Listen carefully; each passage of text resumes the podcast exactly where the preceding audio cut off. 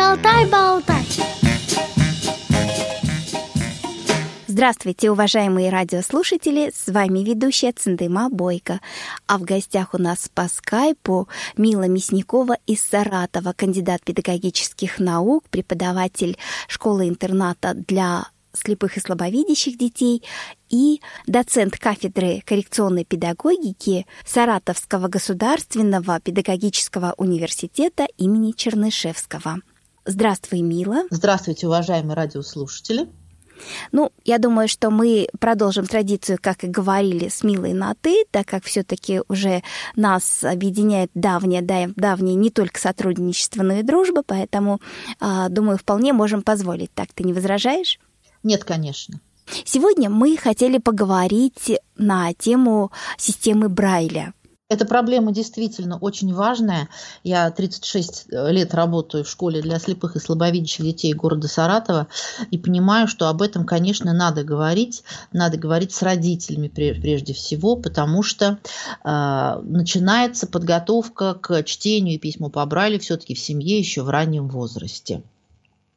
Мы уже говорили с Цендемой в наших передачах о том, как важно развивать у детей э, навыки самообслуживания. Я обращаю внимание на то, что развитие навыков самообслуживания способствует не только самостоятельности ребенка, развитию самостоятельности ребенка в быту, но и также помогает подготовить, как ни странно, может быть, для некоторых звучит, а, руки а, для того, чтобы ребенок в дальнейшем успешно учился читать и писать по Брайлю.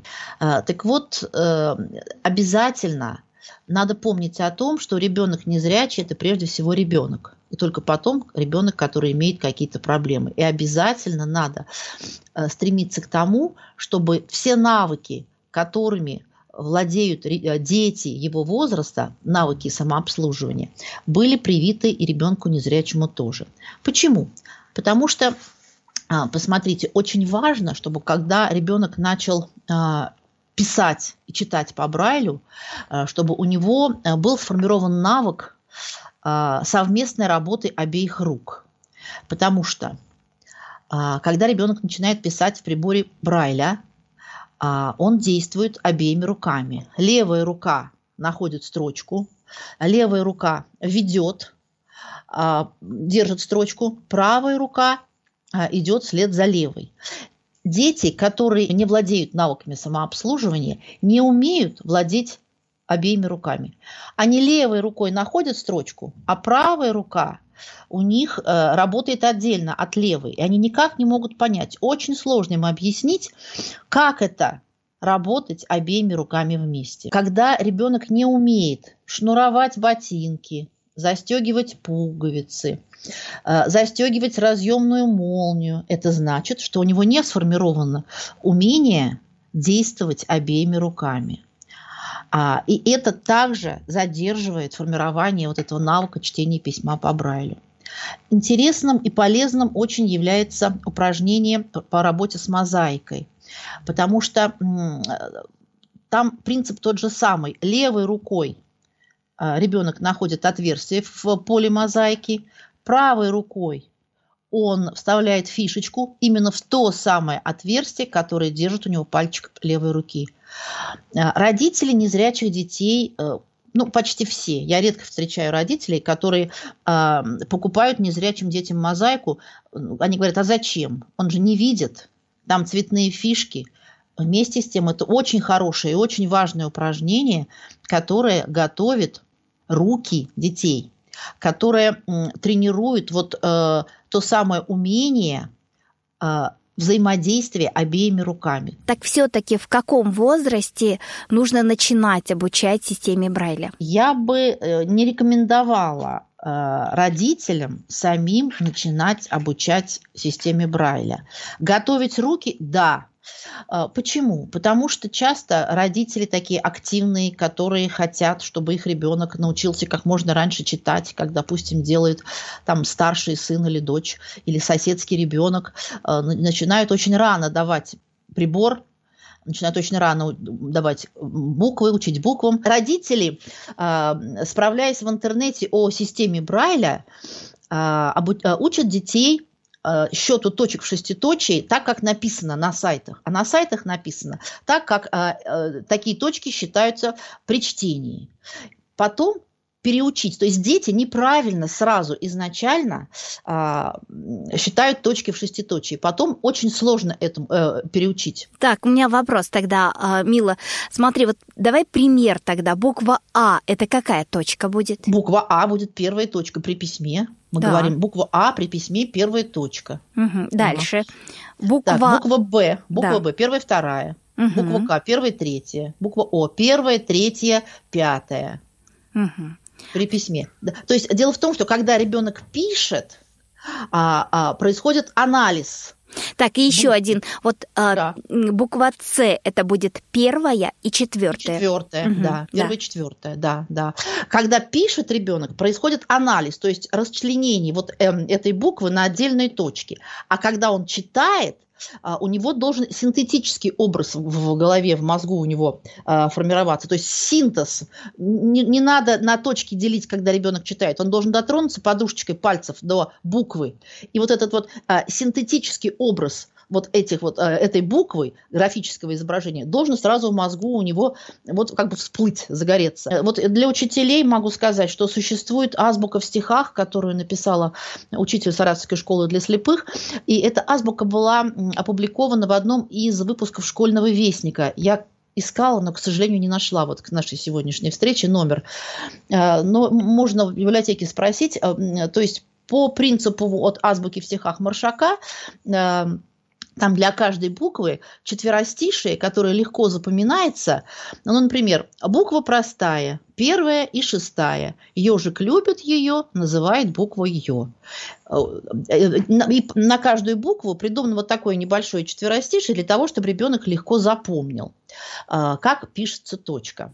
И вот э, еще как кисть ставить, как держать грифель. Да. И кроме да. этого еще хотелось бы поговорить о том, насколько важно еще развивать не только чувствительность там пальцев, э, что-то, а именно силу кисти, потому что писать грифелем и прокалывать плотную бумагу это тоже очень и очень тяжелый труд, с которым ребенку, тем более даже взрослому, не всегда бывает просто. Да, совершенно верно. У меня вообще вот, больной вопрос для меня это э, то, что почему-то вот сейчас э, дети, заканчивающие начальную школу, ну вот наших школ для незрячих детей, очень неправильно держат руки при чтении.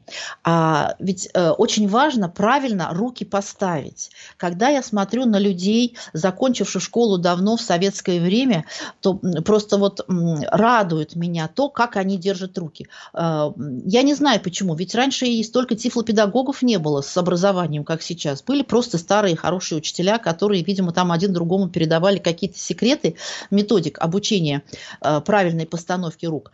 Ведь тут, как у пианиста, руки должны быть правильно поставлены. То есть при чтении читают обе руки, доходим до середины строчки, правая рука заканчивает читать строчку, вторую половину строчки. В это время левая рука ищет начало следующей строчки. Начинает читать левая рука, правая рука к ней присоединяется. На середине строчки опять руки расходятся. Правая рука заканчивает читать строчку. Левая рука уже стоит на начале следующей строчки. И вот тогда техника чтения, скорость чтения будет достаточно высокая. А, ну вот сейчас дети меньше читают по Брайлю, понятно, что вот э, ассистивные технологии очень э, у нас сейчас развиваются и применяются в школах наших, дети больше слушают. Э, ну, с одной стороны, наверное, хорошо, с другой стороны, не очень, потому что от этого грамотность страдает, они мало читают, и от этого страдает вот это вот техника чтения, техника вот передвижения рук по строчке брайлевского текста. Техника чтения у зрячих детей обычно считают количество слов, которые читают они за минуту. А вот насколько э, отличается эта техника от зрячих детей? То есть э, в среднем читают гораздо медленнее или все-таки можно достигнуть э, обычного, обычной скорости? Я думаю, что можно достигнуть обычной скорости. И тут не могу не сказать э, такой интересный факт. Ну, в 2011 году я была была в школе для слепых детей э, в Сан-Франциско в Америке, да, и вот библиотеки при школе на стене я сфотографировала такой плакат, который поставил просто как заставку себе на ноутбук. Там написано следующее, что только тот незрячий человек, который читает 140 слов в минуту, может получить хорошую работу.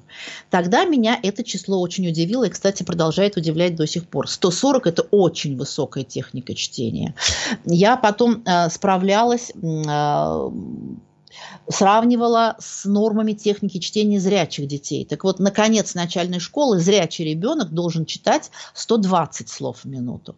Возможно, это имеется в виду, ну да, конечно, имеется в виду, что 140 слов в минуту должен читать, наверное, человек, который заканчивает школу уже. Но и все равно, мне кажется, это очень высокая цифра. Э, ну, наверное, можно и такого достичь, если много читать. И я, кстати, знал, знаю таких и знала таких незрячих людей, которые читали настолько быстро. Но по поводу 140 слов, это же все-таки слова, э, я подозреваю, что английские слова, возможно, короче в среднем, чем русские, поэтому, наверное, у них количество слов побольше. Да, ты, ты права, кстати, да, совершенно верно. Угу. Да, но о том, насколько важно все-таки развивать силу кисти, мы поговорим после небольшой паузы. Радио ВОЗ. Наш адрес в интернете www.radiovoz.ru Напомню радиослушателям, что сегодня мы беседуем с Людмилой Мясниковой, учителем начальных классов школы-интерната для слепых и слабовидящих детей города Саратова, доцентом кафедры коррекционной педагогики Саратовского государственного педагогического университета имени Чернышевского. Так вот, давай, Мила, поговорим теперь о развитии кисти, вот самой, как силы кисти. Существуют разные упражнения, всевозможные эспандеры, резиновые мячики, да ну и опять даже просто выполнение каких-то бытовых действий а, развивает в любом случае мускулатуру, развивает моторику руки. На это обязательно обращайте внимание. А, плюс к тому, что необходимо развивать силу кисти, да, осязание, мелкую моторику, обязательно надо обращать внимание на развитие ориентировки в пространстве, в малом пространстве. Потому что дети, которые, с которыми не занимались этим в дошкольном возрасте, а, очень с большим трудом впоследствии ориентируются в приборе и особенно в очень маленькой клетке прибора Брайля. Что касается, допустим, упражнений, которые готовят ребенка э, к усвоению счета точек в шеститочии, то есть всем известное упражнение, известное всем педагогам, которые работают, когда мы лист картона или лист пленки размером где-то примерно А4 делим на 6 прямоугольников – и мы играем вот в нашем дошкольном отделении при Саратовской школе в гараж. То есть первый верхний прямоугольник – это первый гараж, второй треугольник в середине – второй гараж, третий нижний треугольник – третий гараж и так далее. И вот машина там вот должна заехать в первый гараж, во второй, в третий, в четвертый, в пятый, в шестой. И все это соотносится э, с точками в шеститочии. То есть таким образом можно ребенка, если родитель э, очень хочет э, подготовить ребенка к письму по Брайлю, то вот можно играть такую игру. А, что касается пользования грифелем, тут тоже есть свои хитрости. Дети, которых научили неправильно, изначально плохо, неправильно держит грифель. Грифель должен стоять строго перпендикулярно поверхности прибора. Тогда он легко прокалывает точки. Существуют специальные отдельные способы удержания грифеля в руке, потому что я очень много вижу, опять-таки, детей, которые грифель держат вот не под косточкой указательного пальца, а под ладонью. И это тоже влияет и на скорость, э, скорость письма, скорость письма в данном случае – также важно научить э, ребенка правильной позе при письме. А, ну, я думаю, что этим всем, наверное, должны все-таки учителя заниматься, либо же педагоги, квалифицированные тифлопедагоги, дефектологи в детском саду. А родителям можно посоветовать вот развивать осязание, моторику, а, навыки ориентировки в малом пространстве. А очень э, важно научить ребенка э, принимать правильную позу при письме. Спина должна опираться на спинку стула. Стул задвинут под стол настолько, чтобы между грудью ребенка и столом проходил э, кулак, проходила рука. Спина прямая. При письме многие дети, у которых слабые руки, а, при накалывании точки поднимают плечо. Этого делать не надо. Плечи у нас свободные, спокойно опущенные. Работает только кисть руки только кисть. То же самое при чтении. Спина прямая. Книга, э, локти при чтении не должны висеть Э, свисать за края стола. Э, когда мы читаем э, вверху страницы, локти полностью лежат на столе. Когда подходим мы к низу страницы, книжка немножечко продвигается вверх, к верху стола для того, чтобы локти никогда не свешивались. Работает то же самое, только кисти рук. А плечи не поднимаются. Ну, естественно, должна быть парта или стол соответствующей высоты, чтобы не задирались плечи, для того, чтобы осанка у ребенка не портилась, да.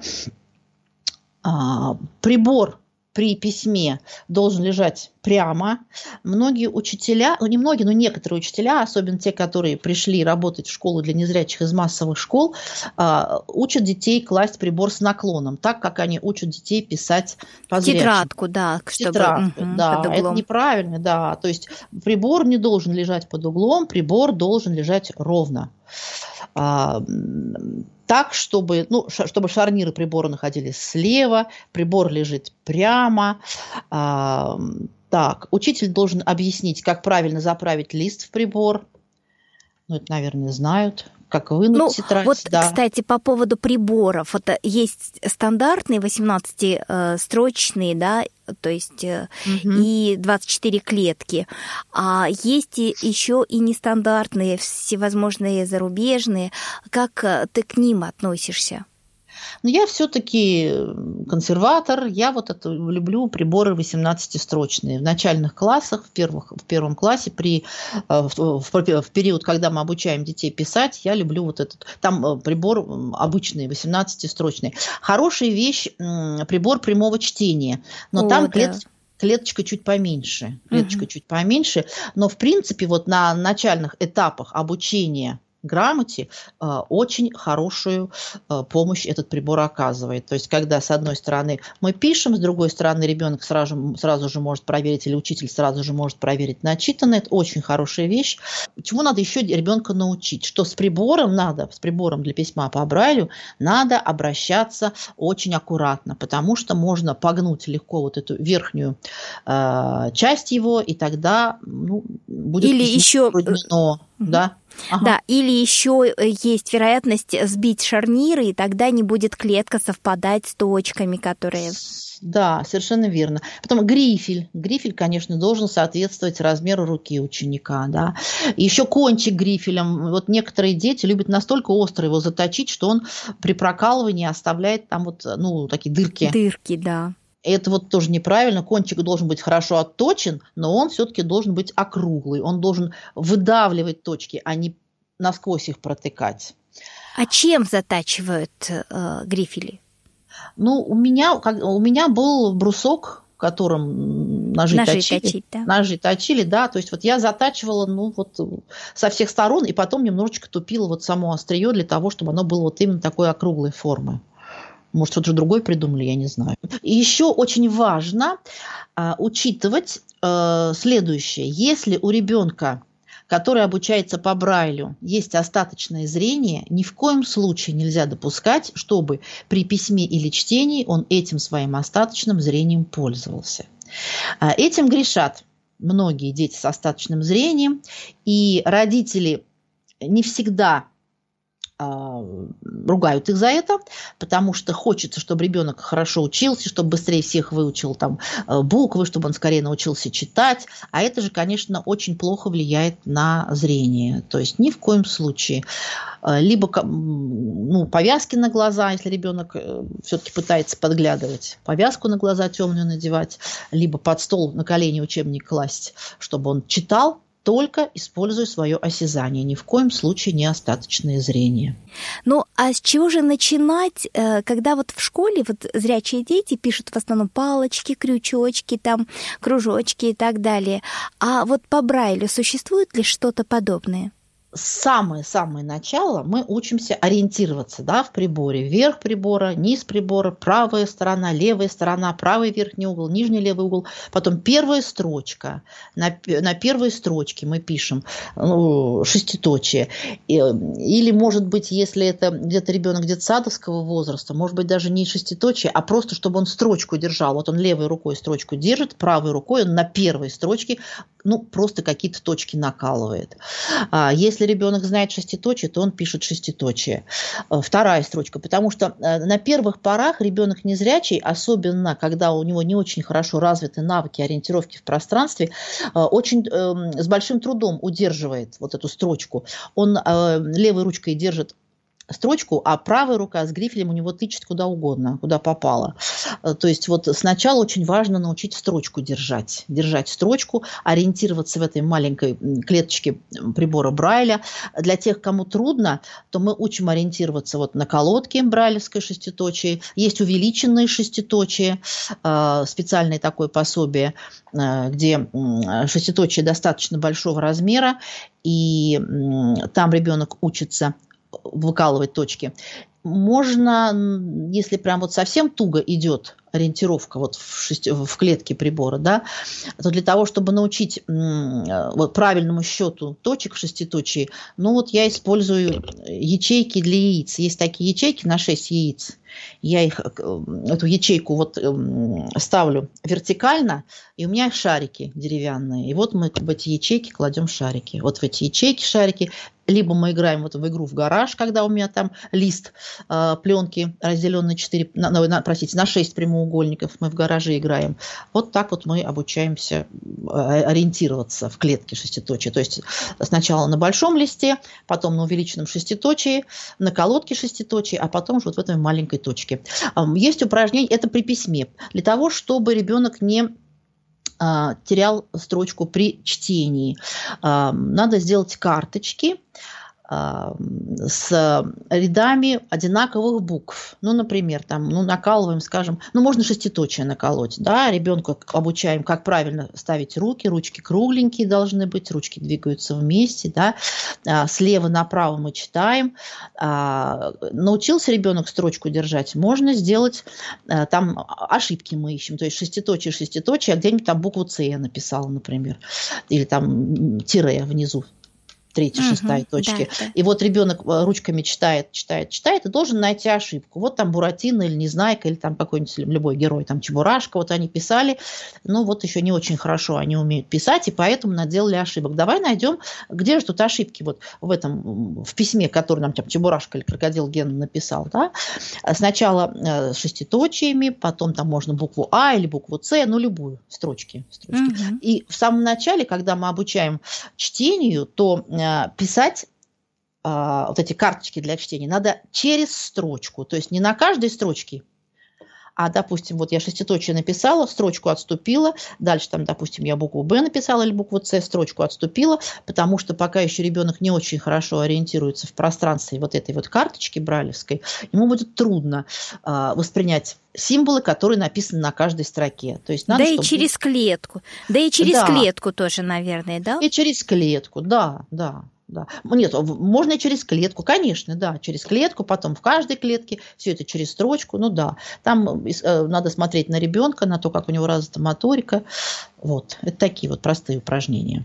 Мила, вот мне кажется, еще очень интересный э, вот такой вариант изучения Брайля, когда ты э, знакомый текст, вот, например, стихотворение какое-то, ага. ну, это я уже собственный свой опыт рассказываю, потому что я изучала уже систему, будучи далеко уже взрослой, и я брала просто знакомый текст и шла несколько букв э, знала, остальные уже так по ходу догадывалась, и мне вот таким вот образом было легче его изучать. И вот потом, когда стала заниматься с девочкой, то она уже знала какие-то э, буквы, и я написала текст песни, которую она хорошо знала. И вот таким образом я пыталась вот тоже ребенку показать, что можно сделать, то есть конкретно, что можно прочитать текст песни. Интересно. Вот так изучала. Интересно. Да, тоже. А помнишь, Рос Захарна Ахтямова рассказывала о своих книжках-малышках, которые она сама делала, когда училась уже в старших классах для э, малышей. И вот она как раз коротенькие сказки писала сама по Брайлю, а, оформляла обложку, титульный лист э, такими ободком красивым, и вот такие вот у нее были книжки. Да-да-да, когда я пришла работать в школу Саратовскую для слепых в 85 году, учителя начальных классов, я следом за ними, я была молодой учительницей, мы такие книжки делали, да, совершенно верно. Сказки, стихи Маршака, я помню, мы делали. А, мы писали на бралевской бумаге и вот на пленке. Угу. на пленке, потому что точки меньше затираются, чем на бумаге, они такие долго играющие. Вот эти книжки у меня еще хранятся, да, совершенно верно. И угу. в заключении нашей программы твои пожелания нашим радиослушателям.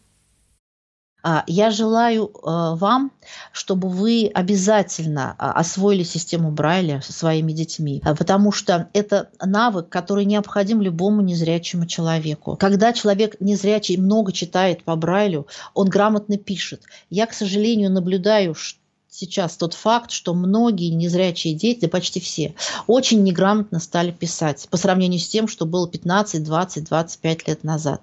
И это э, результат того, что все больше э, технологии новые вытесняют нашу старую добрую систему Брайля. Брайль очень важен, очень нужен. Брайль – это система на все времена. И я желаю, чтобы все э, это поняли, и родители, и дети, и взрослые, и чтобы обязательно брайлевская грамотность сохранялась у нас на высоте. У нас, у нас в нашем обществе, у наших людей с нарушениями зрения. Спасибо огромное, Мила, за столь подробную беседу о важности системы Брайля.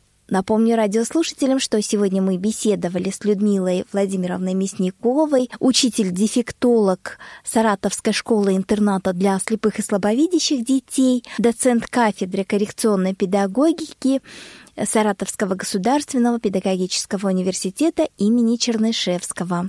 Вела программу Цендыма Бойко. Всего доброго, до новых встреч. До свидания.